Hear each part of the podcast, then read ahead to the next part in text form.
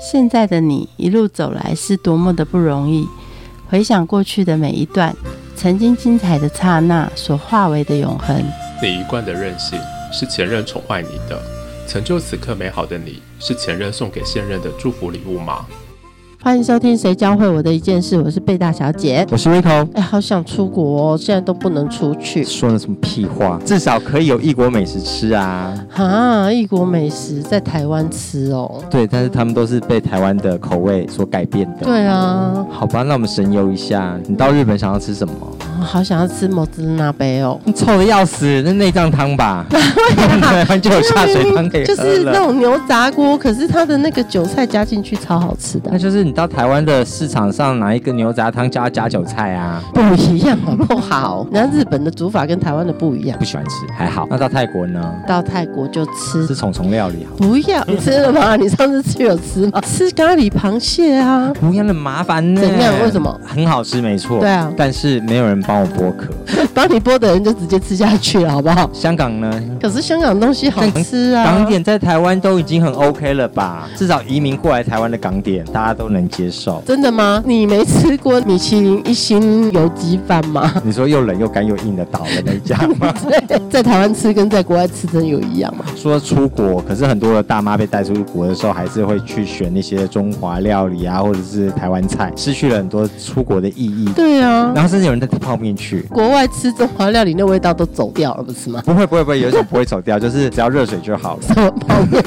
带着维力炸酱面，到哪都有台湾味。到底出国品尝那些餐点，或者是到海外去看人家的市场，到底要怎么看呢？我们请到了海外餐饮品牌顾问狮子大洞的品牌创办人阿嘎来告诉我们他在海外就是如何的研发菜色跟考察市场。欢迎阿嘎。Hello，大家好，我是阿嘎。刚刚有听到说海外餐饮品牌顾问。你在海外流浪多久？涉足哪些城市？待留的时间大概在八年左右，包括上海啊、香港、广州、杭州跟日本静冈这些城市。哇，其实都很不一样哎，它会有中国有日本，然后中国又分很多的地方。那你在那边如何研发菜色？如何考察市场？我们来先来看考察市场。市场上面已经有很多很多的菜色嘛，到了一个新的地方，你都如何考察市场？第一个就是逛菜市场，加干单。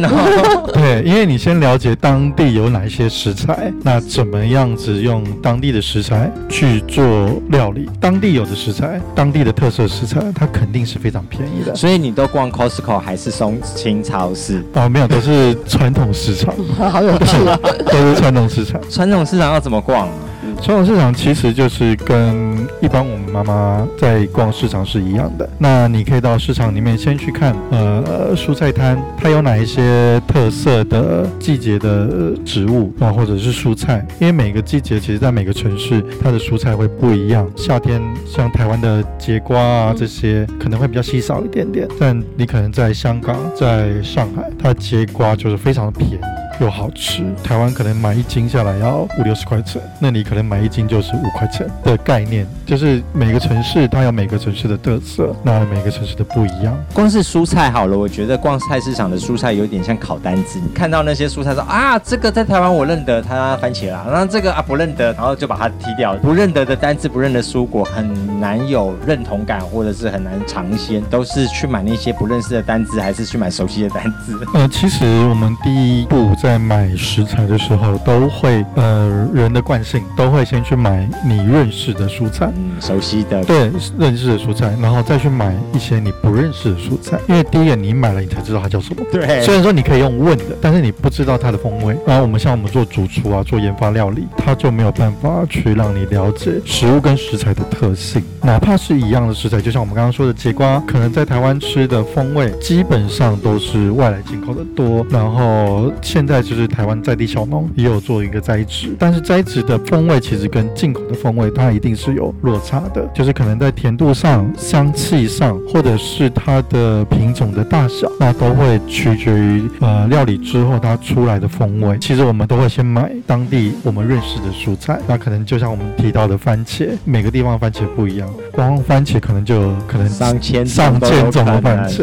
对，光那个茄子也是，这边是什么直的、长的，然后那边是。原的，对不对？对，是的，先买的会是当地的蔬菜，但是你会去问说当地他们的做法跟台湾一不一样吗？嗯，会啊，你就把自己当成一个好奇宝宝，哪怕说我可能，会失败的踩雷，我觉得这就是一个过程，学习的经验，因为你要了解当地人他为什么要这么做。好吃的话，那就是他有他的道理在，所以我们每次去一个新的城市，去不管哪个城市，你就先买你认识的。你说，哎，你这番茄很特别。哦，但是其实你已经看过各种番茄，但是你就说，哎，那个番茄好特别啊，啊，你觉得这个番茄怎么料理会好吃？通常在卖菜的不是大爷，或者是要么就是大妈，对，那这种婆婆妈妈她都有自己的家常菜，她就会告诉你她的配方。其实，在市场上除了这些蔬菜啊，还有鸡鸭鱼肉之外，还有就是熟食区嘛，他们就一缸一缸的卖那些熟食区。你会买那些熟食区来吃吃看最在地的风味吗？呃，其实也是会的，但基本上不太会买。哦，就试吃组，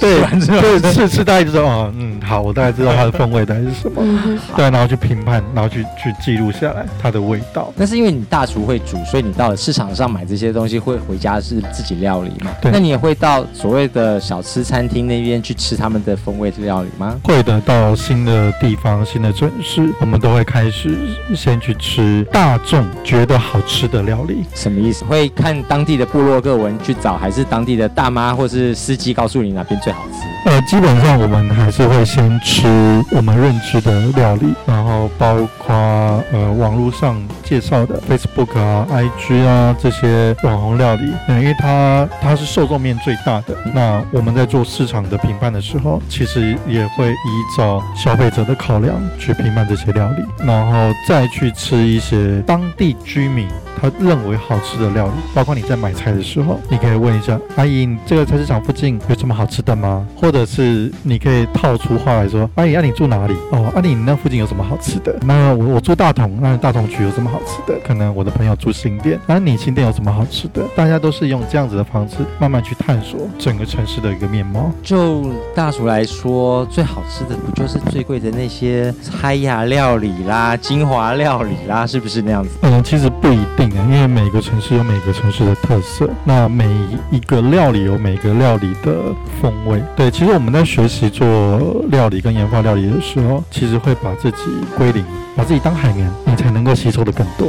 因为我们曾经请到一个非常高端的创业家，他就说：“你干嘛来介绍我到这种小店？我每天都是嗨呀的呢。”我想说吓到，对不起啊。那我又碰到另外一个外国人，他就说：“哪里有麦当劳？到哪里只吃麦当劳？”他都不敢接受在地的食物，就是也是一种可怜。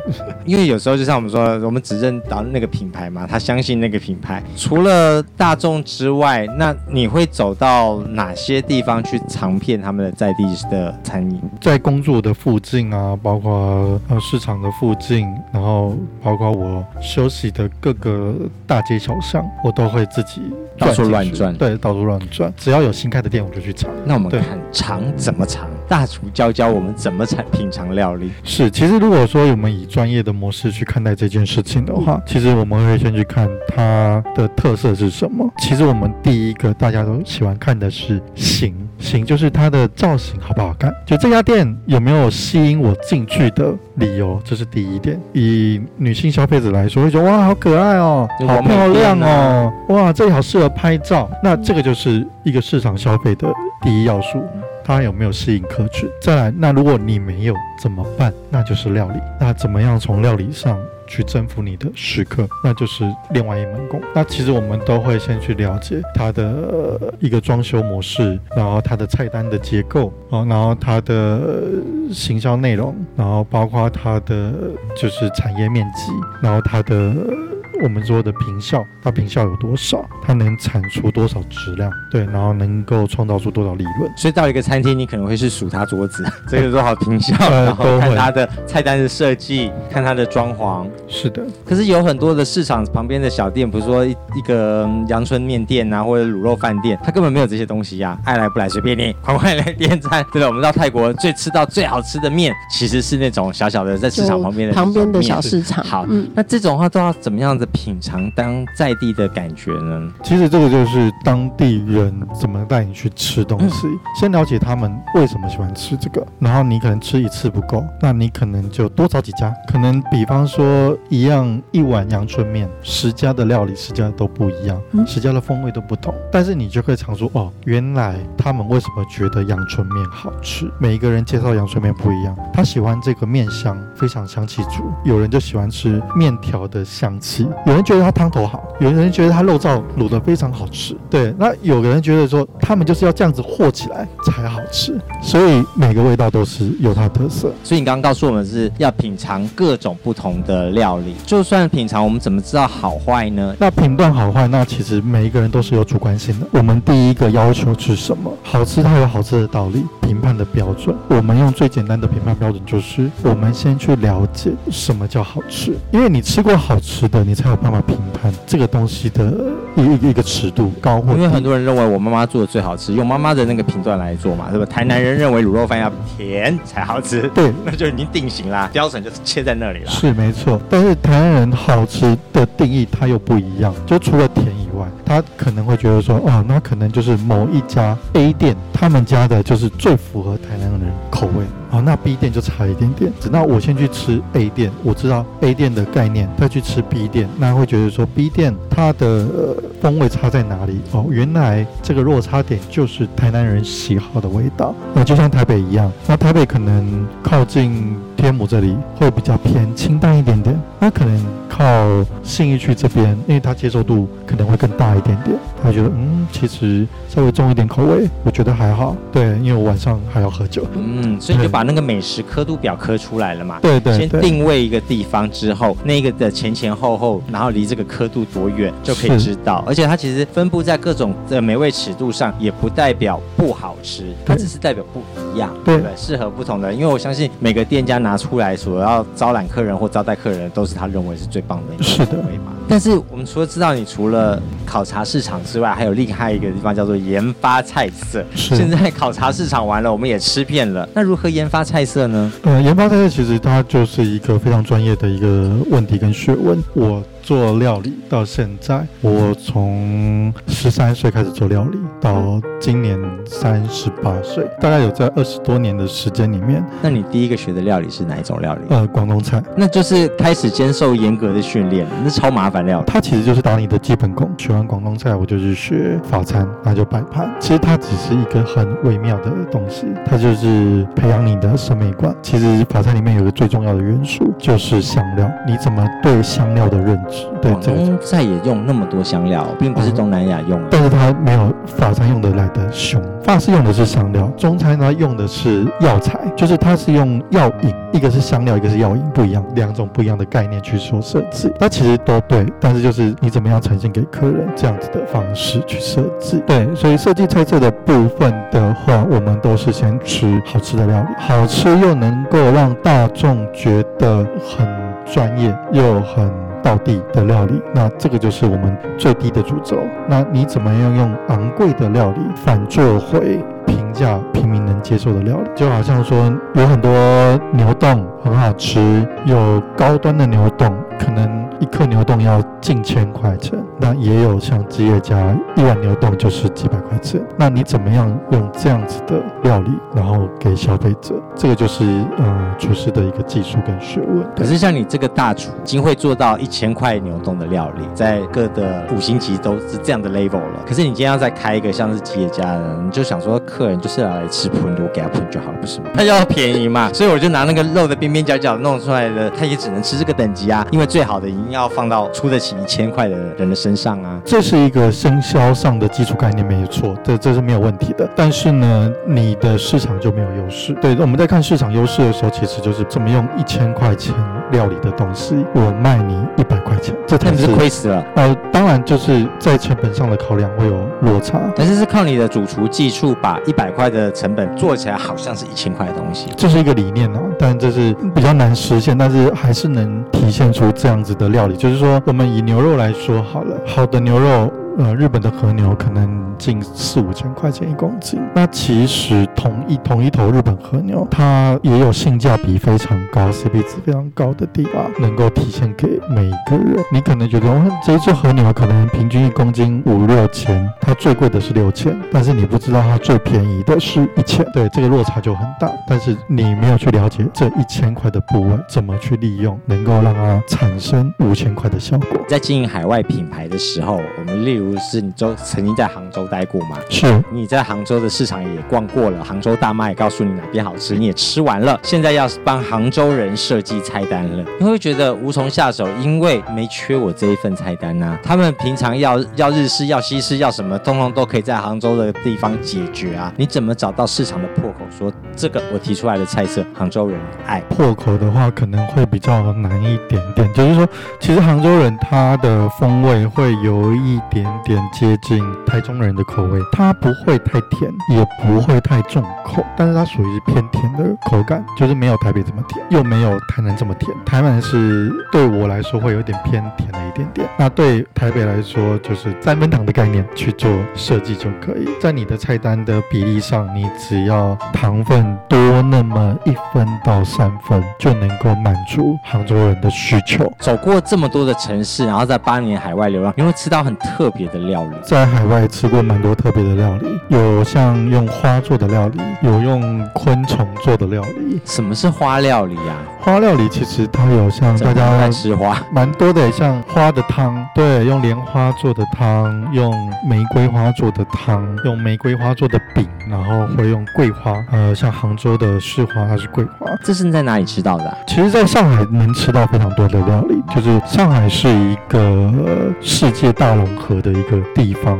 它是国际型的都市。我在上海的时候，是我吃过最多最多料理的一个城市。花料理的基础是日式料理还是中华料理？它应该算是中华料理的云南料理，哦，云南哦，对，云南料理。好特别哦。他们用的花是花系列，是整盘从前菜到最后的汤品不同的花，呃，不同的花加昆虫。还加昆虫对，花与昆虫加在一起、啊。花跟虫在同一我可以只选花，不要选？昆虫。对对对，它可以在同一餐出出现。是哦，那你这边吃，不是好，例如花料理，我觉得嗯难度没那么高。昆虫料理难度比较高吧？你看到那些虫虫看着你，你怎么吃得下去呢？就尝试一下，就觉得呃都来了。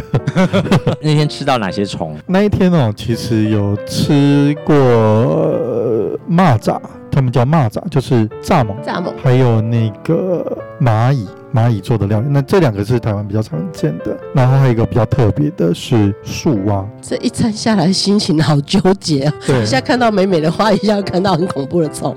对，然后还有动物，树蛙，然后像他们在过年的时候很喜欢喝鳖汤，哦，鳖汤嗯就是他们的那可是以前什么明初的时候，超级皇宫贵子才能吃到的那种汤，对不对？对对对对，他们其实呃名字都蛮文雅的，也 蛮有艺术气息，像什么霸王别姬，那就是用鳖汤。老母鸡跟鳖去炖的一个汤，对，蛮特别。它有什么样颠覆你刻板印象的料理？我第一次去吃，我觉得很特别的料理，就是我们在台湾各个角落都吃得到的，叫椒麻鸡。哦，知道，就是炸鸡加椒麻酱嘛，很多人都喜欢吃这个。对对对对对，但是我第一次吃的时候，我吓到了，为什么？因为我的炸鸡呢怎么不见了？椒麻鸡不就这样吗？炸的吗？呃，不是炸的，它是一个瓮，嗯它是用瓮，然后煸炒出椒，就是青椒跟藤椒跟花椒，然后去煸炒，嗯然后还有一些爆炒的香料去提炼它的味道，之后在一个瓮里面用炖煮的方式去呈现这个鸡肉。你吃到这鸡肉是非常的嫩，然后又淡淡的椒麻香，就是你能体现出大红袍的香气，然后花椒、藤椒的一个风味，很特别。哦，所以台湾的瓮窑鸡可以这样搞吗？呃，也不一样，瓮窑鸡是用烤，对，它是用它炖煮，慢慢炖的。对对对，，炖味的，炖所以它很软烂呢。很软烂，对，非常好吃。那它的那个些酱料都会哦，对，会进到肉质里，而且它就是你吃的时候，你会一直流口水，哦那个花椒，花椒的那个麻会刺激你的味蕾，然后你就会滋滋滋滋滋滋，然后这样舌头好像被电到一样，然后就是那口水一直分泌出来。光这样听都闻到香味了。真的，这个八年来在各大城市这边考察，你发现这八年来大家每个城市的口味有哪些变化？化？嗯，其实口味的变化其实非常的大，大家都越吃越重。都被你这些餐厅害的，一 直在加那个味精味素。重油重口味，呃，其实也不是诶、其实口味变重的方式，其实它是因为人口外流的现象所产生的。嗯，为什么？对，因为其实蛮多像江西啊，然后像我刚刚说的云南，然后一些湖南，去了。，对，都到上海去。这么大坡的那那个工作人潮，他们都会找寻他们自己的味道。如果吃不到怎么办？那就会有很多人在上海开店。这些城市味道越来越重，是因为这些外流人口，然后混在一起，混在一起。产生出的一个经济效益。有道理耶，山东人想要吃像江西人的，江西人想要吃那毛泽东家乡的，对不对？对互相的交流，味道是不断的堆叠上去的喽。是的，是的，就像我们台北一样，其实台北开始有很多新住民，其实就会有很多的风味会呈现。这才是台湾会出现在泰国菜面有椒麻鸡这一道的原因。是，泰国人讲说根本没有椒麻鸡，对。这是因为我们那时候用滇缅料理来的。再来，市场上还有什么变化呢？慢慢的，大家会发现未来的市场会越来越精致而简美，就是它会萎缩吧？对，会你萎想说的是这件事吗？对，是的，是的。其实我们大概以看十年前的一些餐厅来说，基本上在台北的话都是一百多平啊、两百平、三百平的店，其实很多，非常的多。但是以现在，包括现在这次的疫情这么严重来看，现在的市场都是小平数的餐厅为主。比方说，可能只有二三十平的一小店，或者是最大就五六十平的小店。对啊，以前永福楼收掉，对不对？那种对两三层楼的是的。都几乎都走了。其实国外市场也是一样，也是慢慢进入一些小型化市场，然后都做一些像日本的专门店为主。对我们上次还看到在街上有个日本料理，有没有拉面店？只有五个座位，然后外面大排长龙。我想说，哇，你为了要看人家吃完拉面才能滚呢？那很累。现在都流行这样吗？连中国都流行这样吗？呃，是的，现在都已经开始做类似这样子的一个、呃、市场文化为主。对，因为都是已经做人缩小而且精致而简单的一些料理，因为它都做了一些单一品上。我卖拉面就只单纯卖拉面，我不太会去卖额外的东西。就像是我做烧肉，我只做烧肉，我不会去做冻饭，他就只做专门的东西，他不会说我今天我要卖拉面，我又要卖冻饭，那我可能还可以兼差卖个果汁。这样子的话，你的天母食指大动根本就可以变三家店。呃，我尽量去满足我的消费市场，也是因为市场的平判的结果，然后让我们说，呃我们还是要有多元化的方向去做设计。你看海外绕了八年，然后呢，各种的餐色、餐点也都设计出来，然后呢，最后在天母开了一个狮子大洞。为什么狮子大洞有什么样的菜色你是看到天母人没吃到的？狮子大洞的设计，它其实就是呃用高端的料理手法，然后用平价的料理去做呈现。我不希望我的消费者，包括我的食客，呃，花这么多的费用，然后来品尝我们的料理。但是你一样能吃到一些你可能在外面吃一碗饭，可能要五六百块、七八百块，甚至上千块的料理。那这是我们的一个精神主轴。取名叫做食指大动，是因为以冻饭料理为主。对冻饭料理在台湾的市场算是怎么样的？依照你考察，就以台北来看好了。台北的市场的话，其实蛮五花八门的。对，有专门卖炸物洞的，然后有专门卖啊刺，那个。是连锁店嘛，哈、对对对，嗯刺身冻，然后也有卖烧肉冻，嗯那这几个都是各有千秋，各有特色。那你怎么样从这个地方做一个突出？那我们的设计就是用双层跟三层的概念去做设计。什么意思呢？一般的冻饭就是把它的料理，比如说欧亚扣冻鸡肉饭啊，或者是牛饭丢到那个饭里，这叫做一层吗？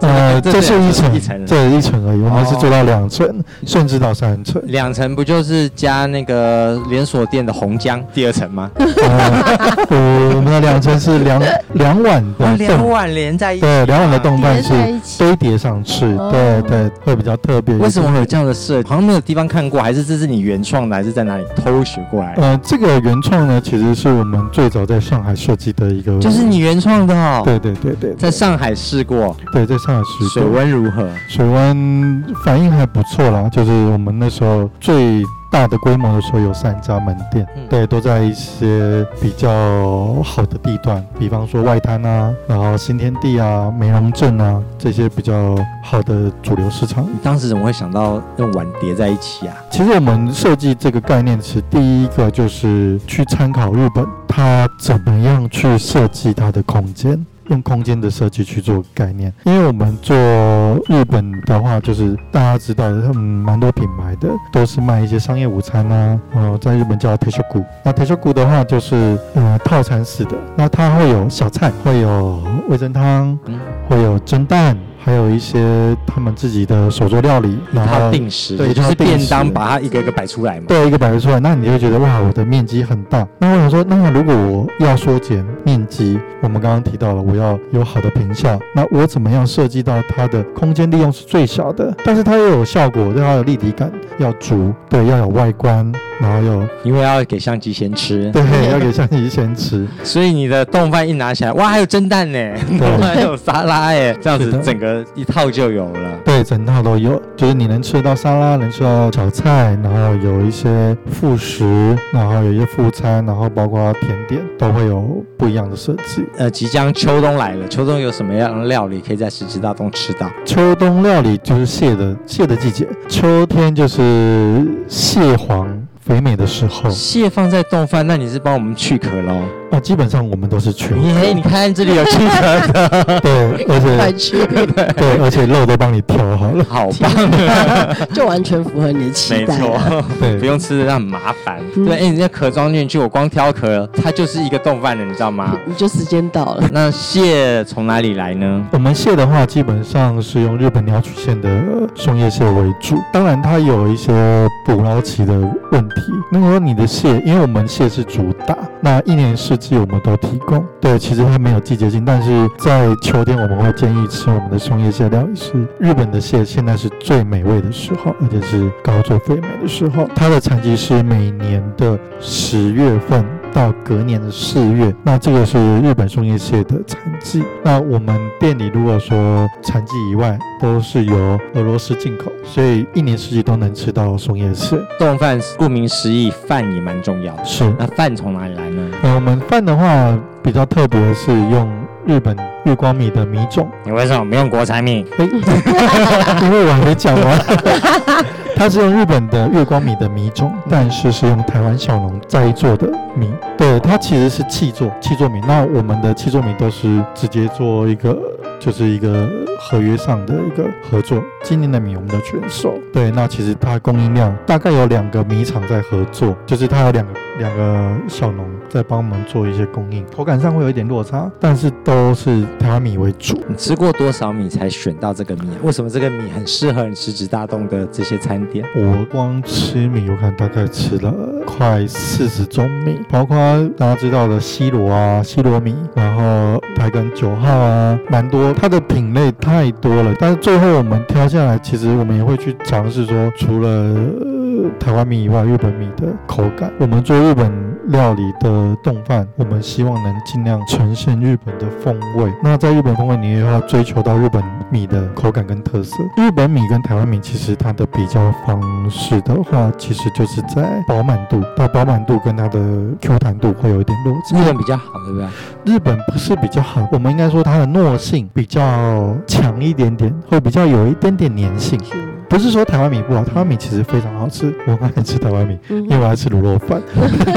台湾米呢，你又要有相对性的粘粘性，然后能够做寿司要做冻饭，那这个特性就是会比较取决于在你在调米的时候，对，包括米的香味、米的颗粒感，这都是我们调米的一个哇，超讲究哎！那我问你哦，如果是蟹冻饭、牛冻饭和生鱼片的散寿司，这种饭对你来说，在食指大东是一样的饭还是不一样的饭？我们用的饭是一样的饭，都是熟食、生食，你都用一样的饭？对，都是一样的饭，但是它煮的方式不一样。所以要分开煮哦，它哦。分开煮对，分开煮。我们是热食的饭是热食的饭，寿司用的饭是用寿司的饭，因为它的饭浸泡的时间不一样，煮的时，间不好讲究一样。哦。浸泡的方式来说的话，熟食的饭它的浸泡时间大概在二十分钟左右，生食的话大概在十到十五分钟就可以，会更短一点点。那为什么会有这样的区别？嗯。第一个，你熟食的饭其实还要再吃软一点点，嫩一点点会比较好吃。做生食的时候，第一个我们的生食的饭是做成醋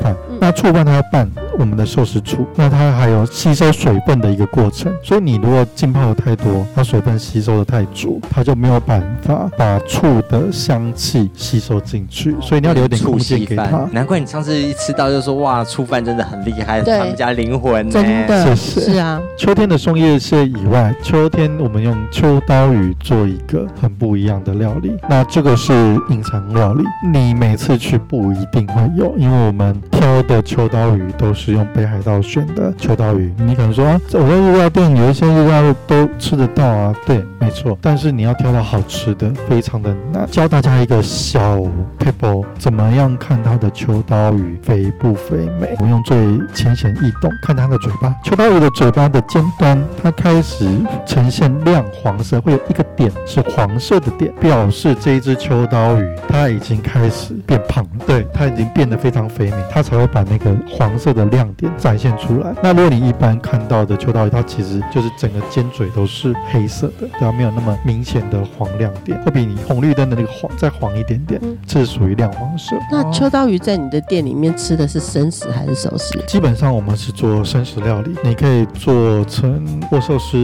或者做成生鱼片。那这两个，或者是不做选择，因为小朋友才做选择嘛。你可以两个都，你可以两个都选。你可以一只鱼，他说师傅，我今天要这一只秋刀鱼，但我想做成两种吃法，我们都会帮你做料理。哇，哎、你的嘴巴开始黄嘞，这肥美的秋刀鱼黄很，我黄很久，你知道吗？